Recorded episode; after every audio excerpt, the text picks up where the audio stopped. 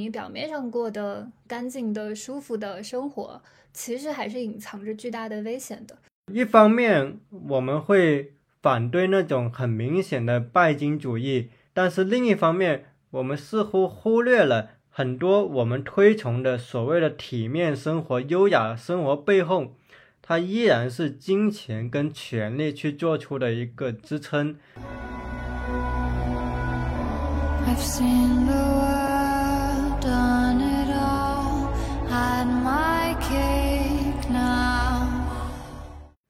听众朋友们好，今天我们的主题是文科的尽头是事业编。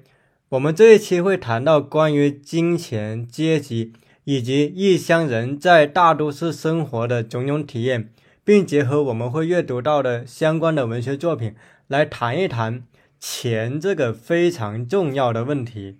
为什么我们会想要聊这个问题呢？因为我发现我们在毕业之后面对的许多问题都跟金钱有关。钱是一个在传统的人文领域里羞于谈论的问题，但是在现实生活中，钱又变得非常重要。可是我发现，在我们的高中和大学教育里面，关于钱的教育又是少之又少的。我不知道下周你在学生时代有没有这样的体验呢？那你又是从什么时候开始有意识到金钱的重要性？其实我在很小的时候就已经体会到钱的重要性了。比如说，嗯，因为我有两个表姐嘛，然后那个时候因为我长得比较快，所以说个子其实是要比表姐要高的，所以就是穿了不要的衣服会留给他们。在然后那个时候，我记得有一次是我妈妈带了我不要穿的衣服，就是过去给我两个表姐，然后他们穿上了我的衣服之后，就是我的大姨和我的舅妈还说，嗯，说要谢谢我，然后他们两个都说了一句谢谢我。那个时候其实我没有任何的意识，但是后来过了一段时间，突然间回想，我就觉得谢谢我就是要谢谢我。这种提议就非常的奇怪，就是为什么一定要谢我呢？而且我还是给了我的旧衣服，就哪怕就是不给别人，他也是要浪费掉的。然后那个时候我就可能就是觉得，有人可以轻易的拥有新衣服，然后有人可能就是没有那么多的钱，就是去买新衣服。然后在这个时候有人有就是质量还不错的衣服给他们的时候，他们就要接受，还要再说谢谢。那你当时在学校，你会体验到比较明显的阶级感吗？我自己的感觉是，其实我在我们老家的学校里面，除了我知道，呃，一些同学他们家里关系比较硬，方便走学校的后门之外，其实，在我们的班级里面，这种阶级感倒还不是特别的明显，至少在人与人的相处之中，不会说他是什么村官的儿子，或者说。教育局女儿就对他高看一眼。那下周你自己学生时代的时候，教室内部的阶级感你觉得明显吗？那么在你毕业了之后，当你从浙江的城市到了上海了之后，对于这种阶级感的体验是不是会明显的增强呢？其实我觉得小时候阶级感它也一直都是存在的，只是一种非常隐秘的方式。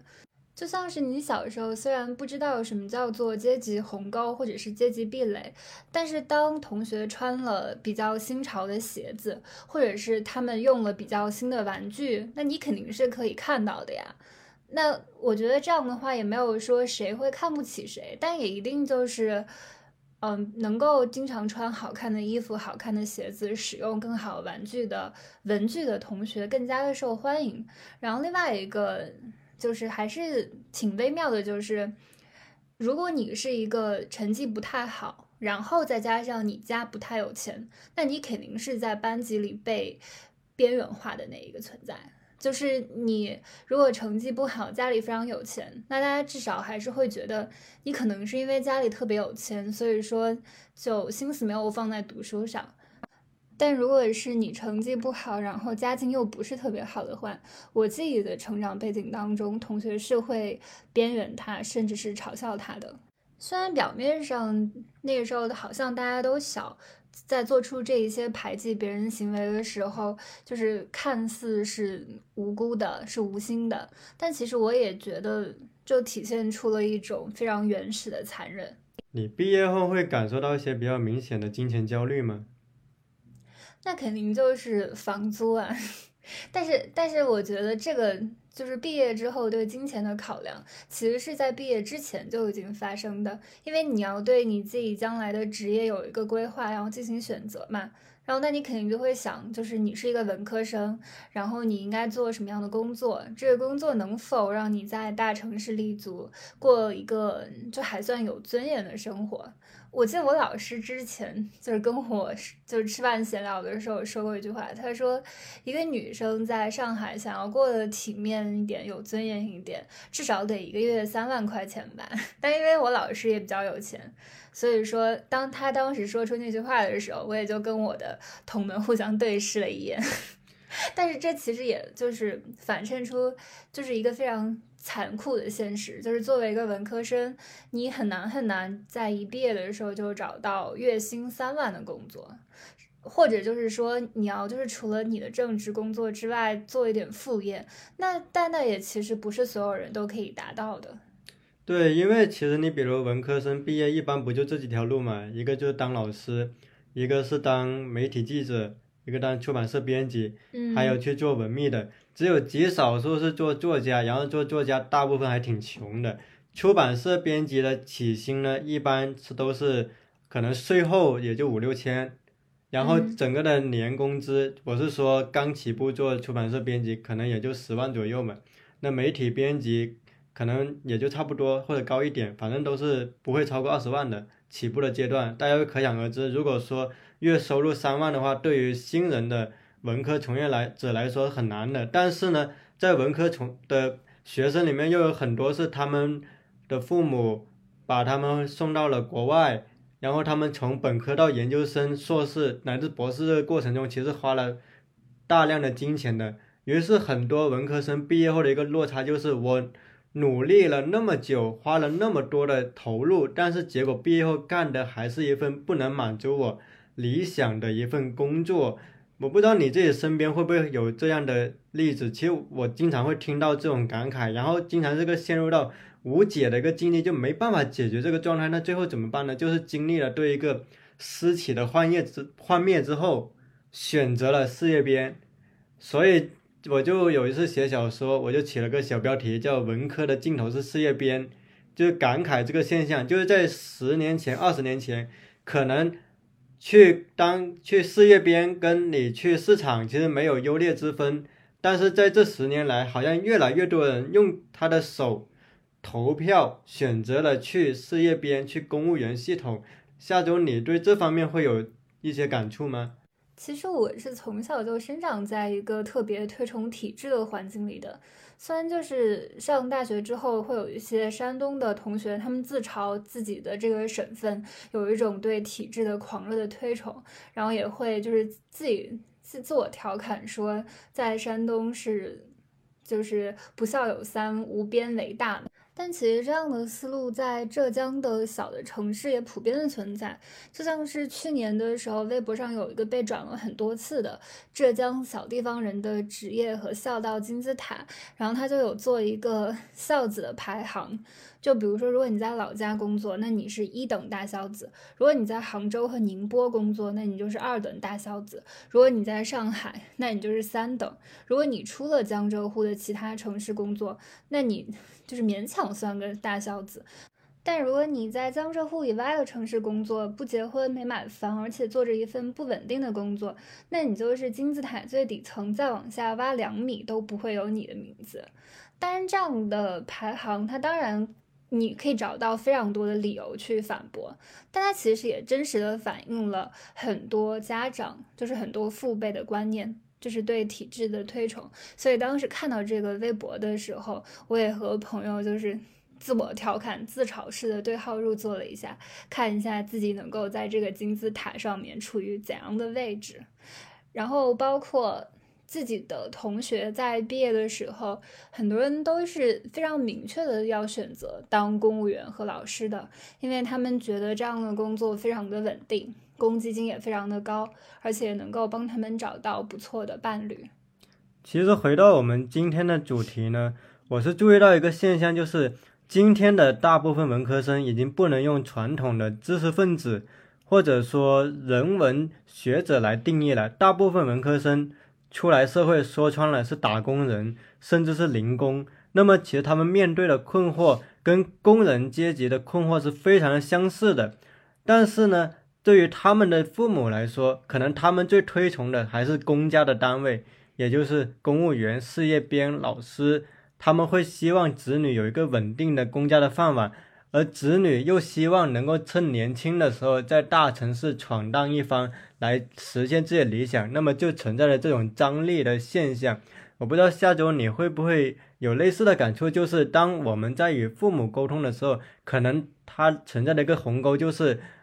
父母期许我们的职业跟我们实际想做的之间的差距。而当我们身处在比如说像上海。像北京这样的大城市的时候，会明显感觉到一种在地者跟外乡人之间的差异，一种本地人的生活体验跟异乡人的生活体验之间很明显的区分。你像前几天我们吐槽的那个广告语，他不是说上海是一座能让人慢下来的城市吗？当时我不就吐槽说，其实让你慢下来的不是上海，而是你在上海有房又不用还房贷。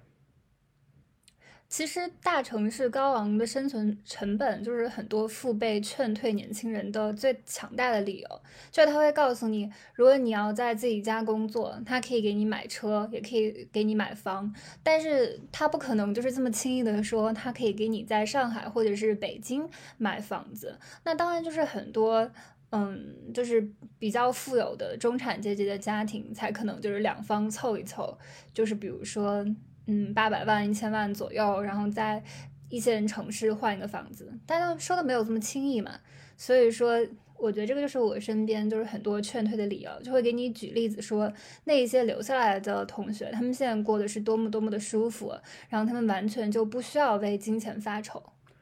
就像其实我之前在看那个《爱情神话》的时候，我当时跟朋友讨论，虽然上海人经常自嘲自己是小市民。但是呢，其实他们出生就在上海，拥有房产这一个条件，客观上就已经为他们减少了非常大的生存压力。我我们之前还算了一笔账，就是如果你是一个外乡人，你在上海打拼的话，那么你的生活成本可能至少是在，我觉得是五六千以上。而且最重要的是什么？你在大都市有房，你。你被裁，你虽然很心疼，但是至少你可以在家躺一躺。那那些没在大都市没有房产的，然后他们被裁了，还要担心我下个月的房租我该怎么还，这是个很现实的焦虑。同时又是横亘在人文社科领域里的，就是我经常说，一个整全的知识分子概念或者文人的概念是不符合今天的当下，因为哪怕在文人或者文科从业者内部。也因为经济跟社会地位的差距，而具有非常多的细分的不同。我觉得这个是在过往的公共领域谈论里面可能被忽略，或者说被避重就轻的讨论的。就是我们以前谈到文人，是不是一个非常整全的概念，但是我不知道你注意到没有，其实今天并不存在一个完整的文人，就像不存在一个完整的工人阶级。有时候我们自己都搞不清楚，我们到底是，呃，文科从业者还是打工人？我不知道你自己对你的认定位是怎样的呢？现在不是有一个学术的名词可以专门给我们用吗？就是“新穷人”啊。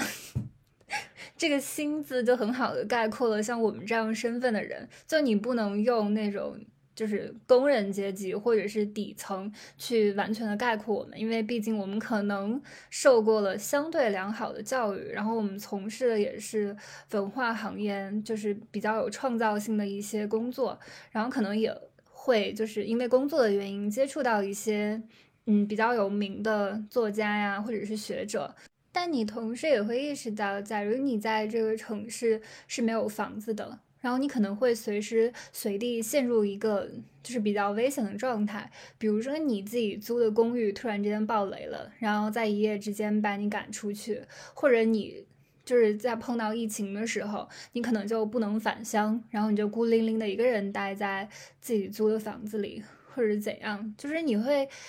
还是会有很多时刻把你打回原形，让你意识到你是一个漂泊者。然后这种不确定性，很多时候也会让你付出特别多的代价，让你意识到你表面上过得干净的、舒服的生活，其实还是隐藏着巨大的危险的，就可能随时随地就都烟消云散。你刚才提到新穷人，我首先想到今天很多中产阶级还混入了这个新穷人群体。就是他们会调侃自己是新穷人，但是他们的穷跟我们的穷又不是一个概念。然后我想到的是齐格蒙特·鲍曼的那本著作，叫《工作、消费与新穷人》嘛。鲍曼其实就提到了，在新自由主义全球化的背景下，其实社会上是进行的是阶层的重组。与之相对的是，传统的所谓的文人贵族群体其实已经没落了，取而代之的是很多。文科领域出身的新的穷人，这部分穷人，我们可以把它定义为城市平民。当然，他们肯定不是说贫穷到连温饱都无法解决状态，但是呢，他们可能是介于小康跟完全赤贫之间的一个状态，就比上不足，比下有余的一个状态。而且，他们大量从事的是零工，或者是一些。精神层面上不太能满足他们的职业，这时候他们就会感到一种意义的溃败。也就是说，在当下，很多文科从业者首先要面对的就是他每日的劳作无法去安顿自己的内心。在经典的马克思主义理论里面，曾经提到过劳动的重要性，但今天很多时候我们从事的不是有意义的劳动，而是日复一日的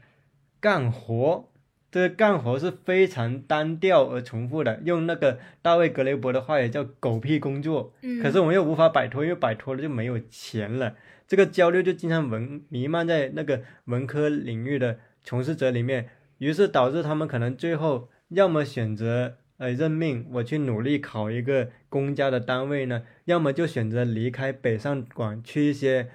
生活压力不是那么大的。二三四线城市里面，其实刚才你有讲到就是 bullshit job 嘛，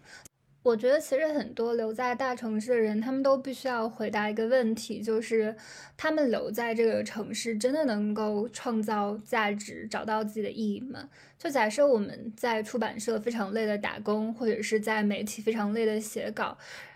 那个时候，你的朋友就是你留在三四线城市的朋友，过得非常的舒服，非常的惬意的时候，你心里会不会有动摇？就是你能不能自洽？如果你自洽的话，那你就坚持着留下去；那如果你不能自洽，你就会陷入一个非常强烈的摇摆过程当中。然后这里面有很大的一个原因就是金钱焦虑，就是你要看值不值得，就是你要让自己陷入一个这么大的金钱的焦虑里。但我说实话，我不会动摇。我如果看到三四线的朋友他们生活的一个比较安稳的状态的时候，我不会说因此羡慕他的生活。为什么呢？因为我知道，如果我进入到那个生活里面，我一定会陷入到另外一种层面的痛苦。而且我经常有跟他们交流过，他们其实就会说，所谓的光鲜亮丽都是展现在朋友圈的。其实，首先第一点，我哪怕在三线、三四线城市。我肯定还是要为我的基本的物质生活奋斗的。第二点是客观来说，三四线城市它的精神层面的提供，它我们就直接作用在那种文化消费活动上，肯定是不如一线城市的。还有一个很要命的一点，有些岗位还真只有北上广等大城市有。对，但就是我刚才就是说，那也要看你做这个只有北上广才有的这个职业，能不能够真的提供给你想要的那个幸福感。因为你做这个职业，你势必就是要拿，嗯，你可能就是没有房，然后你可能就是随时处于动荡当中的这个不安全感去换呀。就是要看，那有些人可能他工作到一段时间，他就觉得非常的幻灭，然后他就觉得其实这些工作和别的没有什么两样，都一样是被奴役。其实我不知道别人，就回到我个人的状态，我自己现在面临的处境也不是困惑，因为我想的比较明白，我处境就是我自己不会有太大的困惑，但是呢，我爸妈绝对不会理解这个事情，比如说，他们经常跟我说你去深深圳比较好，但我就心里就嘀咕了，那深圳它有什么比较适合我的岗位吗？我们这里小声的说啊，就深圳呢，客观上它的文化领域，它能提供的岗位是相当有限的，但是爸妈他不会想这个，他就觉得深圳离家近啊，哎，离家近你来，哎，深圳发展那么好，你来呀。然后你跟他解释没有用，他们还是说深圳离家近啊，你来深圳吧，那样比较比较好。所以经常面对就是子与父、女与母之间的鸿沟的差距是没法用逻辑解释来去 cover 掉的。我不知道你有没有这种感觉？其实我跟你的想法还是不一样的，就是我要看你处在哪个三四线城市吧。就比如像我的同学就。就在上海工作的同学，他有的时候问我的问题就是：你在上海工作，但是可能你并没有机会享受到，嗯，上海的好的那种资源。就是假设，就是说。嗯，当你比较有钱的同学，他们完全可以就是在老家上班，然后工作日，然后周末的时候开车来上海，然后去比较贵的餐厅吃饭，然后看比较贵的剧。但是有可能因为你这个钱要付房租，然后你挣的又不是特别多，那当一场嗯戏剧就是动辄就要八百再往上的时候，那你怎么负担这个费用呢？是不是？然后就还有另外一点，就是其实像我成长的环境里面，就是不管你读的是普通的大学还是名牌大学，我身边的父母从来都不会说你去一个大城市，然后离家近，反而就是说你回来，回来的生活更好。但我会反问自己一句：这是我羡慕的生活吗？如果我真的羡慕这种生活，我会回去。为什么？生活肯定是给我自己过的，对吧？嗯，如果我真的羡慕他说的处境，那我回去。但是因为我问过自己，我不羡慕这种生活，哪怕我知道他客观上可能物质的舒适度相对比我好一点，但因为我自己可能在别的方面我会有更多的需求，所以我会选择别的。当然，我觉得选择回到二三四线城市的，其实也是一种无可厚非的选择，而且并没有高低之分。我觉得他们比我高，你为什么觉得他们比你高呢？因为因为他们有我没有的松弛感。就是比如说到他们回家之后，他们完全可以不用去想我要不要写一篇稿子，然后就或者是我要不要也是尝试做一下短视频，就是有一个副业，然后能够让自己不被裁掉。但是他们完全就不会有这种焦虑，他们就是工作了之后完了就完了，就是处于一种放松的状态。而且我知道，就是就怎么说呢？就是在他们的这个谈论里，谈论里，你一定是处于一种比较低的位置，你还要时刻为自己证明。所以我觉得工作以后就是一个不断认识到你在什么人眼里是处于一个怎样位置，然后谁会理解你，谁不会理解你，然后主流是怎样看待你的。那我问你一个灵魂拷问，嗯呃，为什么你觉得他们的生活比你高，但是你的工作选择依然是像上海或者杭州这样的大城市呢？因为我知道，就是小的城市，它还是就是在婚恋观上还是比较传统嘛。因为你没有办法想象在小城市就是做一个不婚不育的人。那我觉得稍微大一点的城市，至少给你提供的这个可能，就是没有人管你，你可以相对来说藏起来。就是大城市，它也给了你做一个边缘人的机会，但在小城市的话，你是没有这个选择的。所以说。我觉得就是假设我自己家它是有一个这样比较宽松的氛围的，那我可能就不会那么执着于，就是说我要在大城市找到一份工作，我还要把我的工作做好。我很有可能就是回去了，然后我只是把文学作为我的一种业余爱好，我可能钻研的很深，但是我也不指望别人知道。我觉得想要被别人承认，然后想要做出一点什么，有的时候与其说是要实现自我的价值，不如说你在这个环境里，你要意识到如如果你不做出点什么，你没有办法自洽，就是证明你自己的选择是对的。当然，我觉得就是虽然你经常说你不会犹豫，或者是你不会，就是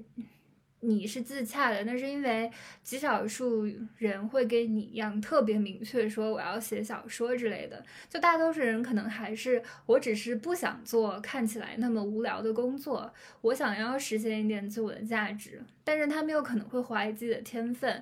就是没有东西可以证明他就是真的能够在某一方面就是做出非常好的成绩，就是，呃，缺你不可，这个有点极端了，但至少就是就不会让人忽视吧。那你要说我把一个文学编辑的这个做的特别特别好，但是没有了你，别人很可能也会替你上啊，就没有说就是有一个一提到你就哇，就是我这个书一定要交给你，好像没有这种。我是觉得很多细节是不能单拎开来看，它是在一个整个的生活逻辑，比如你刚才说到的，呃，部分小城市的婚恋观，其实它是深入到生活的整个毛细血管里面，在日常的亲切的问候，单位里面跟人与人的交谈，但是正是这种话语构建了他们整个生活。换言之，我觉得这里面的一个矛盾是，一方面我们厌恶这种单一的婚恋观念。但是另一方面，这又渗透到他们的毛细血管里面的里面。这个时候，我之所以个人我觉得可能，我并不认为他们的生活更高，或者是值得羡慕的，是因为我知道这个观念就组成在他们生活的毛细血管里面。换言之，我觉得羡慕一种我所厌倦的观念组成的生活，可能也是存在问题的。我没有羡慕，我觉得这个高和低，它其实也是一种自嘲。就是我自嘲，我清楚，像我这样的就是这样的身份，在主流话语里面是处于一个怎样的位置，所以我就这么说，并没有说我是就真的百分之百羡慕，然后毫无反思，不是这样的呀。而且我觉得，其实我们今天要聊的是钱嘛，但是我们已经其实是有一点就是扩展开去了。但把它稍微拉回来，就是我想问你的是，嗯，你是从什么时候开始意识到？你在这个社会上所处的这个阶级的这个位置的，就是比较中性的一种表述，就是意识到你自己家在这个你所在的城市处于怎样的水平。嗯，首先我们老家有新城区跟旧城区之分，嗯，然后我爸妈是从农村到旧城区的，这个时候我们一个很明显的区分是农村跟城市，他们相当于从农村人变成了城里人，那我某种意义上像一个城二代。那么当时我们其实不会说用寒门权贵或者无产阶级、资产阶级来定义自己，而是比如说他是公家单位的儿女，或者他爸是厅长，他妈教育局长这种，或者他妈是农村的，就这种很具体的来构成这个颗粒的生活。但是因为湛江嘛，它本身就在中国的边陲，它本身也不是个特别发达一个城市。实际上虽然会有这种很具体的职位的。嗯，划分，但是在日常的相处中，其实大家等级感没有那么明确，而且有时候还会嘲笑一下那些暴发户啊，或者说那些只能靠钱来运作进去的人，因为会觉得他们可能比较跋扈，或者说破坏了那种平等的观念。我会发现，在其实至少在我们日常认同观念里面，公平还是个很重要的观念。真正对于金钱跟阶级有特别敏锐的感觉，是在高考之后，为什么呢？当时明确的意识到，如果我要实现更大的一个自主权，我必须经济独立。如果我不能经济独立，我还是得依靠我爸妈的那个收入。那我客观上我必须受制于他们，因为我们说话没有底气。嗯。所以当我高考之后，我选择北上去读书了之后，我给自己立的目标就是要客观要实现经济独立。那这个时候，其实你对金钱有个很明确的划分，它作用到具体生活，就每个月的理财是怎样的，你要赚多少收入，这个都体现的特别明确。然后至于说到这种阶级的反应，其实我觉得今天不存在一个很整全的、很硬的阶级关系，但是会很存在很多很软的阶层之间的区别。比如你会很明显感觉到城里的知识分子家庭出来的，跟你小镇的普通的农民家庭出来就不一样。嗯，或者说红三代、红二代跟你普通的家庭出来也不一样，这个是很明显的一个区分嘛。包括小镇青年跟本上海本地人的观念也是不同的。那我不知道夏总你自己，你有一个很明确的金钱观是什么时候开始的呢？然后在你毕业之后，你对这些会有什么比较具有颗粒感的感觉吗？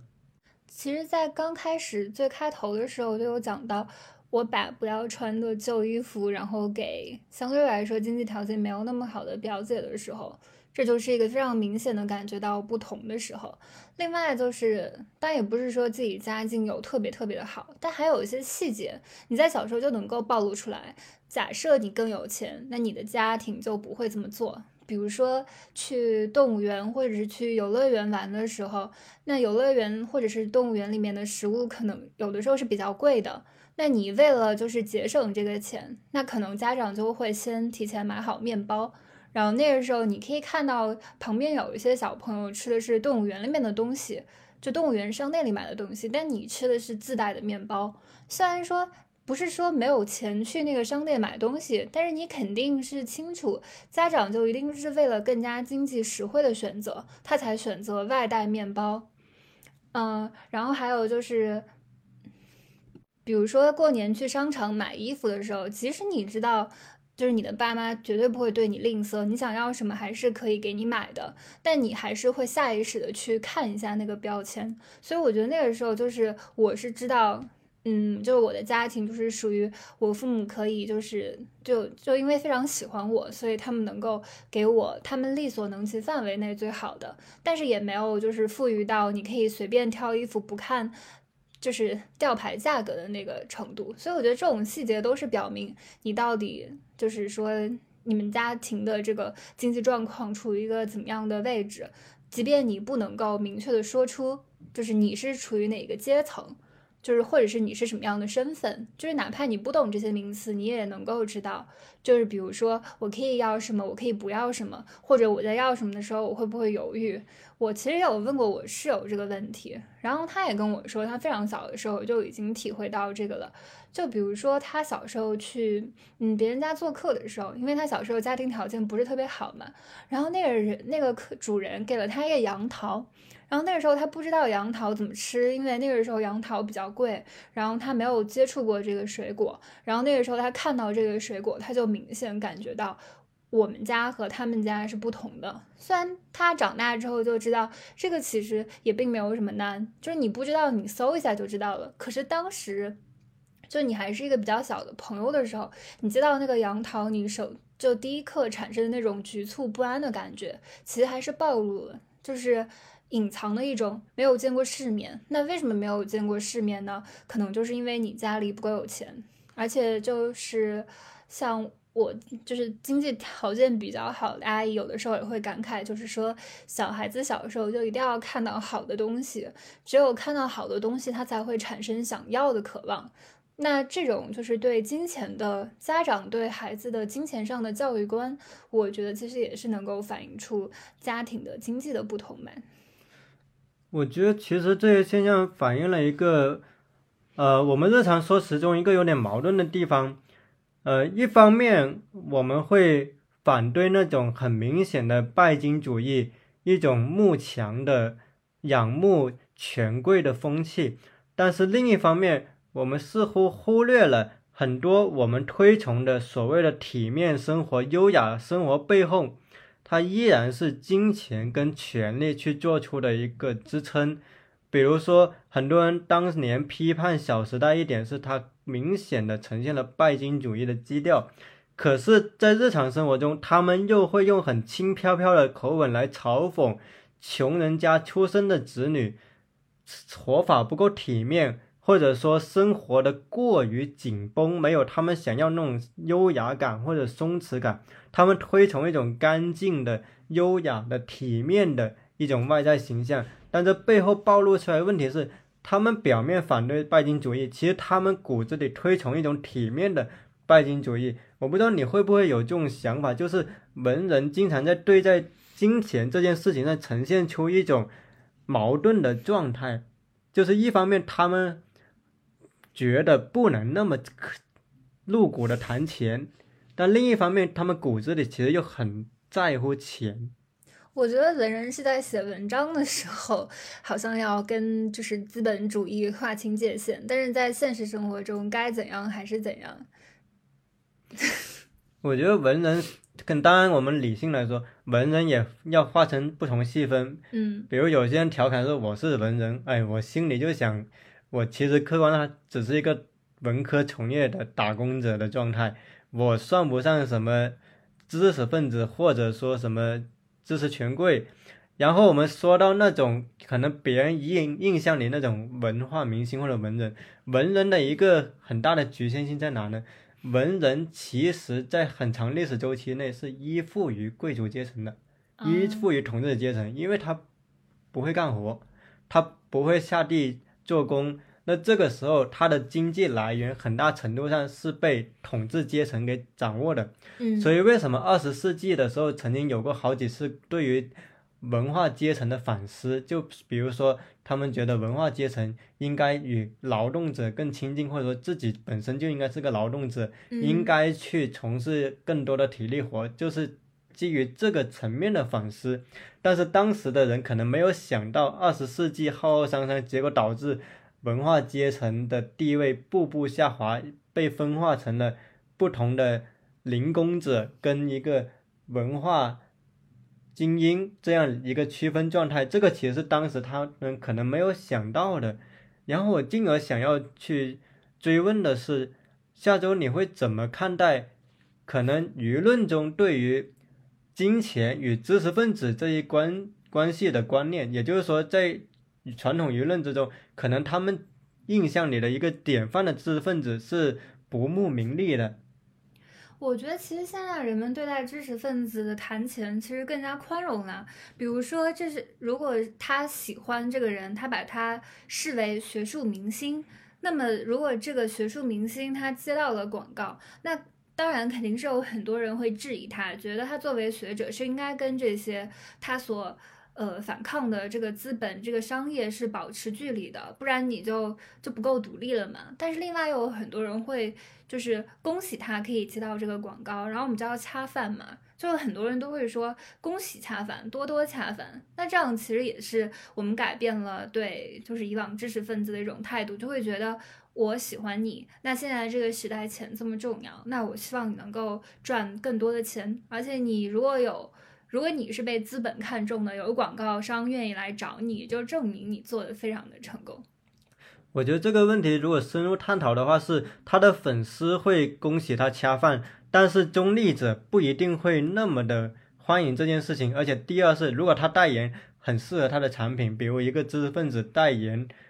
宣传图书，那完全 OK。嗯，但如果他代言美妆或者说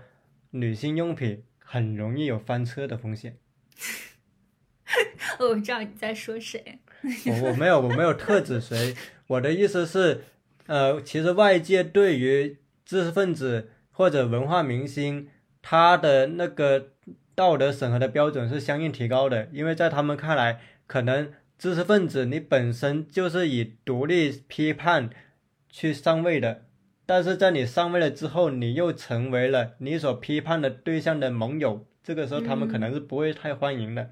比如说，在一种流行的意见里面，他们认为，如果你一个知识分子，你本身就是批判消费主义的，嗯，批判资本的，那你怎么跟我解释你成名了之后，你那么的身段优雅的去跟资本主义跟消费主义合谋了呢？哎，但其实你觉不觉得，就是这些中立者，他们的声音其实不太有用，或者是他们其实是挡不过那一些他的追随者。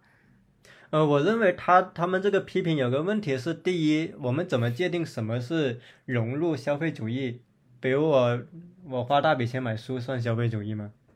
比如我跟一个甲方签了个商业合同，这是消费主义吗？是不是有一个客观事实，今天商业是无往不在的？嗯，第二个客观事实是，只要我们从事经济活动，哪怕我们签下一个图书的合同，它本身也是商业的。那么，我觉得从一个广义的商业的角度来说，文化人去从事经济活动、商业活动，这个是 OK 的。嗯但是可能有争议的是，他为了推崇他这个商品，而罔顾了一些基本的底线。嗯比如说，他跟某个资方签订了合同，因为这个合同，哪怕这个资方对于他旗下的工人有非常严重的，呃，侵犯权益的行为，这个文化人依然充耳不闻，甚至为这个资方背书。那么在这个时候，就已经与他曾经倡导的信念所相冲突了。我觉得那这个是值得批评的。但是呢，如果这个知识分子他只是说参与了我们这个资方的某档综艺节目，而且他的这个综艺节目里面，他还是传宣扬他的过去的观念，那我觉得这个是完全 OK 的。我不知道你怎么想。嗯，我对你说的其实也没有什么大的反对的意见，但我就想问你，就是假设我们席地而坐也能够接到广告，那你会为了就是说不违背你自己心的心目中的道德底线，然后你会去做背调吗？比如说找你的有没有对员工做出过非常严重的侵犯的行为，或者是他是不是一个。呃，信誉不好肯定不是，就反正就是你会花大力气去做背调，然后保证你接的这个广告是一个非常良心的广告嘛？就你会吗？然后如果有粉，就是你的粉丝质疑你，然后你会去怎么回应他呢？就你就就如果他说席地而坐是一个非常独立的播客，然后你在日常生活中，然后包括你的微博啊、朋友圈啊、你的文章啊，然后你都是对就是所谓的这个资本主义有一个非常清醒的认识和反思，那你为何要将你自己的这个播客作为一个就是可以盈利的途径呢？一个方式呢？我们一个个说，首先。首先，我们之前其实有过一个女性用品找过我们，我们当时拒绝，为啥？因为我没用过她的产品。第二是觉得她家那个产品跟我们的定位好像也不特别的符合。那第二点是，你刚才说独立的问题，那其实独立不就代表你可以在底基础底线之上自由的做你想做的事情吗？嗯比如你代言一个产品，或者说你就跟他做个合作，嗯你没有跟他签卖身合同，对吧？嗯然后他的质检也完成过关，他也没有做出侵犯员工特别严重的行为，但这个你怎么能知道呢？这个是可以通过调查的知道的。就是你可以问曾经在他们那里从事过的工人，你具体在那里的生活状况。当然，这个东西有点微妙，这个微妙在哪呢？就是客观上，今天大部分互联网大厂都有过这种行为。今天大家可能对于文化领域的从事者设置了更高的道德要求，可是客观的现实情况是，今天大部分的文科从业者跟打工人没啥区别，跟工人没什么区别。所以这个是我想说的根，就是如果一视同仁的话，是不应该对文人文行业的从事者提出更高的道德要求，而这整体上是不利于优质内容的创作的。我们不只不能永远指望优质内容从事者用爱发电。但是我有另外一个想补充的，就是可能有一些呃人，他们对自己喜欢的播客啊，或者是嗯博主啊，或者是就是另外就是什什么样的人都好，就是对他们接广告可能失望的一点是会怀疑他输出内容的真诚性。就是可能也不是说反感你通过这个赚取正当的报酬，而是可能会反感或者是质疑，那你做的这个选题是否真的是你关心的，还是你在利用这一些看似非常正确的言论，但是你背后还是就是因为有人找你合作，所以说你要赚这个钱。那你说的这个东西可能就是要打个折扣，那很可能你只是一个，你也是一个不可靠的叙述者，你可能只是比我更善于语言表达，你可能只是比我读了更多的书，会引经据典，会把我绕晕。但其实呢，其实你可能内心你也不相信这个东西。你现在之所以把它讲的这么漂亮，讲的这么有道理，那是因为有人找你合作了，是不是？或者是这可能这个选题本身就是一个，可能对于对于这个人来说是可有可无的，但有人花了钱。就让他去做了，所以他就说这个，然后他就说出了一堆东西，那可能就是有一些人看到这个他就会失望，所以我觉得也不单单只是有些就大家只是希望就是文化人为爱发电这么简单吧，我觉得这个事情也非常的复杂。不过我觉得我们可以就是再延伸出聊另外一个话题，就是和金钱焦虑就是相伴生的松弛感。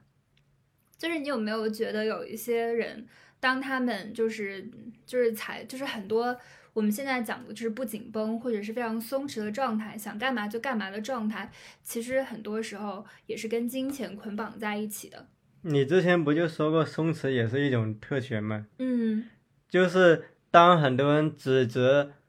穷人或者边远地区出来的人状态太紧绷的时候，他们忽略了要获得松弛的状态，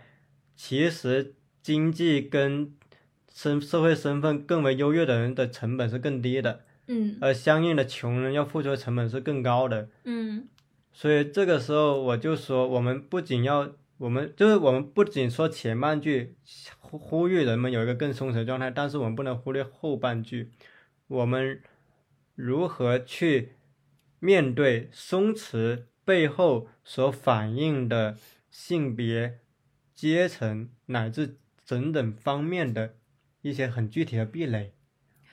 嗯，然后就是就是顺着这个松弛感，我也想问你们，就是前段时间豆瓣上也有一个大学教授，然后他发过一个动态，引起了非常大的争议。他就是用一种非常轻松的调侃的语气说，自己的学生都有一些非常奇奇怪怪的特质。然后他那个学生因为不满足于就是就是上了牛津，但是他不满足于上网课，觉得太无聊了，所以他想要退学，然后去游乐园开过山车，然后他还想着就是去做什么美容什么之类的。然后他的这样的一条状态就引起了非常大的争议。有一些人认为就是就是你家里就把你就是资助你上到了牛津，那你应该好好的就是对得起父母交的这个学费，然后也要对得起就是社会对你的期望，就是你应该去做学术生产吧，就是你不能就是浪费了你自己的学历去开过山车。但是但是有更多的人，他们其实是。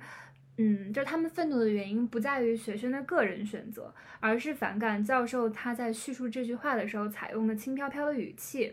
就好像是这种随手发的，嗯，就是未经深思熟虑的感慨，它其实更隐藏着优越和傲慢。因为就是虽然说这个教授他辩解的时候说这就是随手发的一个日常动态，但是自我调侃不可以包含一种。他可能自己都没有认识到的优越感嘛，就有，然后我就是看那些豆瓣网友的评论嘛，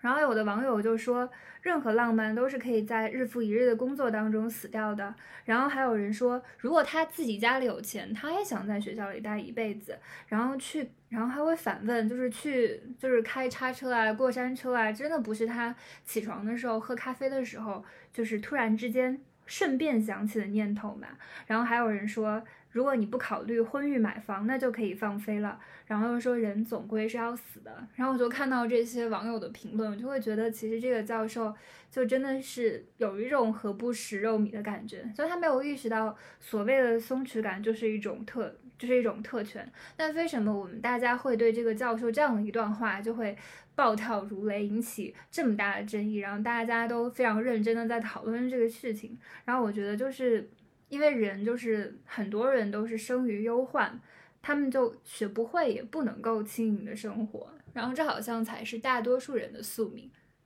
你说的这个问题其实很复杂，我为什么说复杂呢？嗯，因为你说这个教授，其实我有持续关注过他的豆瓣状态，实际上他曾经发表过很多关于呃性别议题、社会议题乃至对于身份的思考。也就是说，在他的专业从事领域里面，他其实对于这种人与人的不同的处境，呃，按理来说应该是有充分的理解的。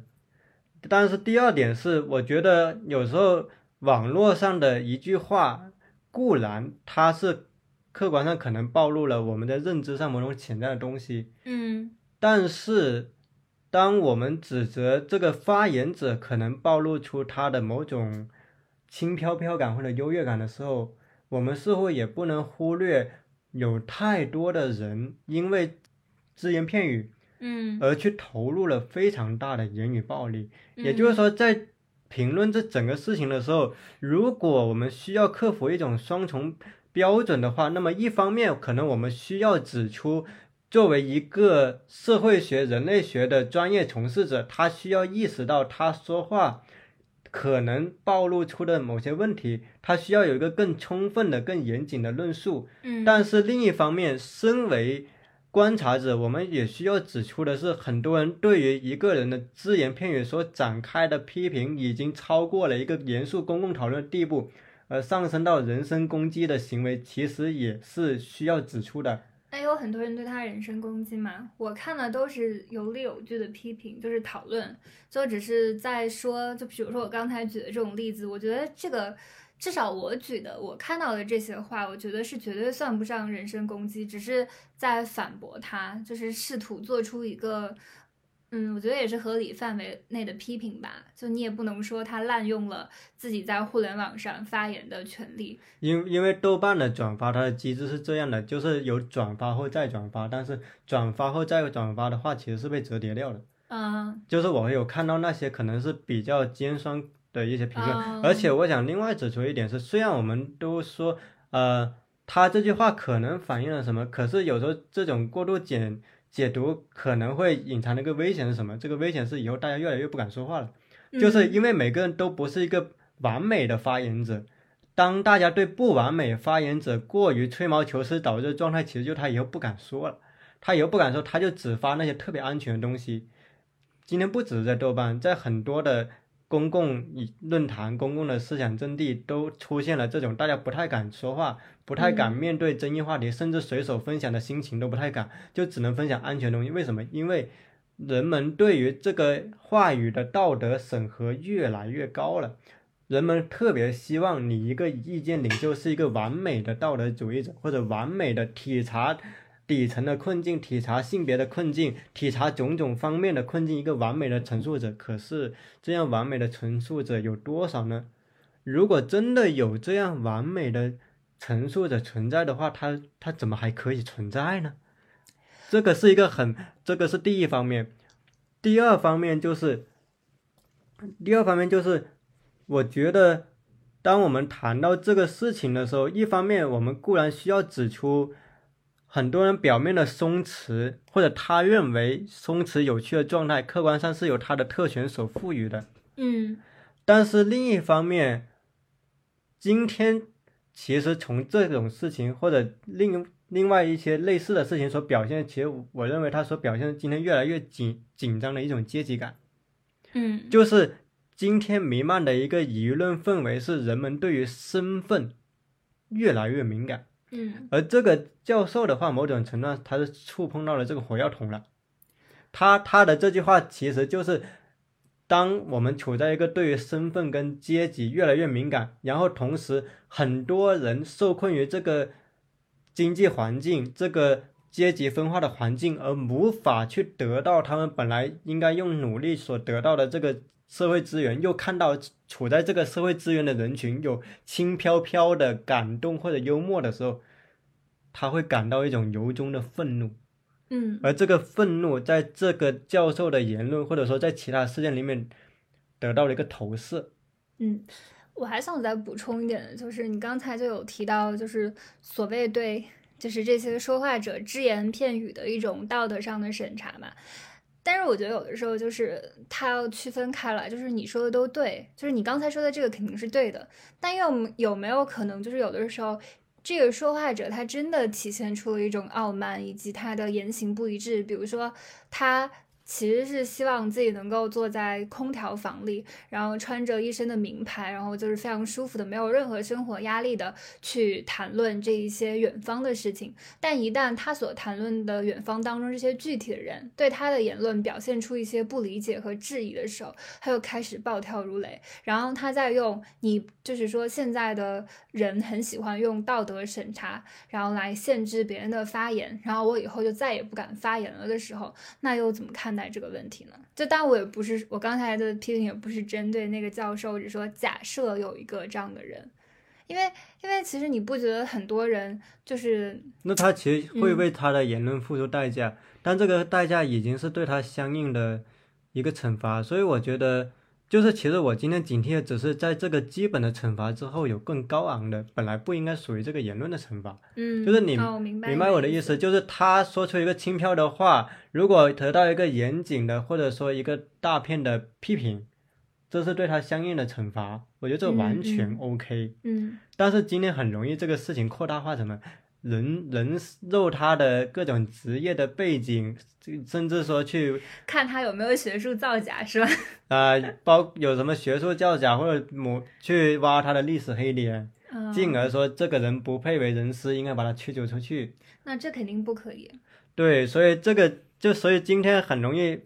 走到一种极端化的境地里面，这种极端化的经历导致了人们越来越不敢公开谈论这个事情。所以到最后就没有任何真正严肃的，就是讨论。当然，这个客观上也是因为经济下行的氛围所导致。因为有人曾经调查过，经济下行的时候，往往就是人们对于身份跟阶级特别敏感的时候，嗯，同时也是整个社会的愤怒的情绪值越来越高涨的时候。那我们回到最开始，我们其实可以最后讨论一个东嗯西，我们就可以结束这一些讨论了。就是其实我一直有个心里想要深入讨论的问题，就是之前大家讨论爱情神话的时候，就会讨论那个剧中在上海有房，然后他生活比较清闲的，像白老师这样的人，用小布尔乔亚或者用小资产阶级形容是否准确？那么反对者认为说，白老师你顶多能说他是上海比较有房产的，赶上了历史机遇期的小市民，但是他可能不能用传统的阶级的概念去陈述。而支持者认为呢，虽然白老师可能不像是那种传统资产阶级，但是如果你只是把他说成是普通人，那其实也是太扩大化这个普通人了。所以我想问一下，下周你对于这个问题你的感觉是怎样的呢？你认为其实像白老师这样，或者说像剧中反映的典型的在上海有房产，但是他可能可能没有什么政治特权的人，我们今天应该怎么去看待这样的群体呢？我觉得这样的群体对于他们自己来说肯定是普通的呀，就没有错啊。就为什么他显得不普通，只是因为他有房。那为什么就是现在有房就会成了一个就是区分你就是说这种阶层不同？我觉得这个问题也更应该探讨吧。就虽然说我刚我刚刚可能说的有点语无伦次，就我的意思就是说，嗯。就是当他觉得他自己经历的生活明明是真实的，但你却说他悬浮，那肯定是他肯定会感到非常不满意的。然后他也会列举就非常多的自己非常普通的点，比如说，呃，就是就是因为普通人他才会去灵宝商店去买买买食材，然后才会就是说买那些什么外贸商店的裤裤子呀。但他为什么就是在很多人的眼里看起来他不普通，就是因为他有房。那是什么造成了这样的现象？那错肯定不在这个人的身上，而在于我们的，就是说，这个房价，这这这应该怪房价，而不是怪他自己，对不对？又不是他一手，就是说导致了这一个房产事业让很多年轻人买不到房。嗯，我觉得今天的责难其实双向的，一方面是很多人把小市民因为某种历史机遇而获得的房产也作为他特权阶层的佐证，进而去给予他过于刻薄的评价。但另一方面也在于今天对于传统的阶级话语的反思，容易走向一个极端，就是一种无阶级化叙事。嗯，这种无阶级化叙事，他就是他认为今天阶级不存在了，我们不要再讨论阶级，不要再讨论性别，而是一种纯粹审美文本的分析。否则呢，涉及到阶级跟性别的评论，就会被认为是一种陈词滥调的左翼叙事，而刻意的把左翼叙事与文本细读给分开来看待。但是这种叙事其实在我看来也是有问题的。我为什么这么说呢？因为一种完全政治的文学批评会让意识形态凌驾于文本细读，而一种完全去政治化的文学批评则是矫枉过正的产物。他们主张一种纯粹的文本细读和文学体验，然而在这种对于文学的纯净化想象中，是彻底的去性别化、去阶级化，把文学想象成一株玻璃樽里的花朵，而罔顾了美学不仅是个人的养成，也是权力。文化和社会结构生产的结果。那对于文学滤镜般的审美分析，看似走出了意识形态的窠臼，实则走向了另一种意识形态，一种高度提纯的世界文学般的想象。它看起来更宽容、更尊重文本细读了，但它的文本细读又是以牺牲具体的性别、阶级、身份问题，乃至一切令世界公民刺眼的词汇为代价。而这种文本细读，并不代表阶级跟性别不存在，甚至那常常是作者与此类文学作品具有特殊性的重点。可是去政治化的文学批评，因此模糊了这种具体性，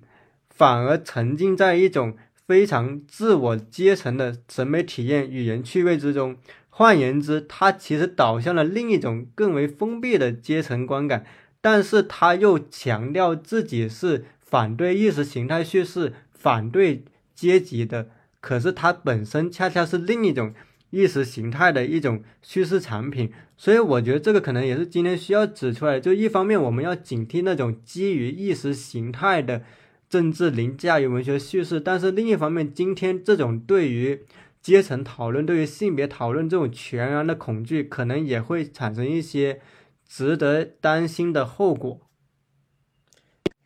那么，当你听到这么一段富有哲理、让发人深省的话的时候，也代表我们的这一期席地而坐也进入了尾声。那么我们下期再见。如果您喜欢我们的节目，可以在小宇宙、网易云音乐、喜马拉雅、爱发电订阅我们，也可以在微博关注“席地而坐”播客公众号“播客席地而坐”，也可以在豆瓣、微博等平台关注曾诚的同名账号。我们下期再见，拜拜。拜拜。